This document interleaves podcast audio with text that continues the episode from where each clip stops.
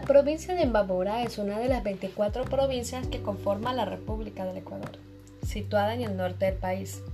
Imbabura es conocida como la provincia de los lagos por la cantidad de lagos grandes que se encuentran dentro de la provincia, como son el lago San Pablo, las lagunas de Huicocha, Yaguarcocha.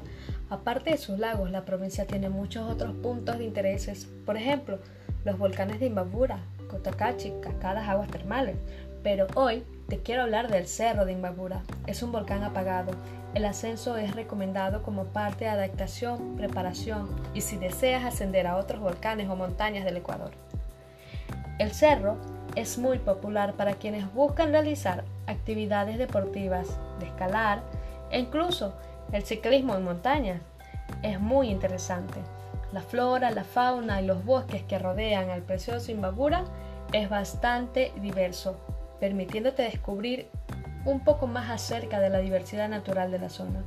Cuenta con una variedad de aves, así como los anfibios e invertebrados. Te invito a que visites el Cerro de Imbabura.